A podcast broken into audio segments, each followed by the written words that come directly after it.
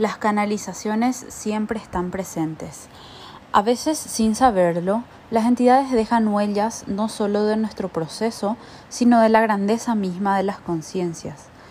Bajo una pintura en acuarela podemos ver una gran conciencia que puede representar a nuestro integrador Gabriel Peñalosa en un nivel superior o sutil, octavo nivel, donde no es necesario formar la armadura en ese plano sutil.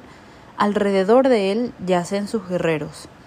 Ellos son guerreros que acompañan, aún con su armadura, donde su espada energética, sus alas y la humildad para reconocer a una conciencia mayor sobresale. Todos van avanzando, pero sin duda alguna, cada quien va en su proceso y a su ritmo, unos más detrás de otros.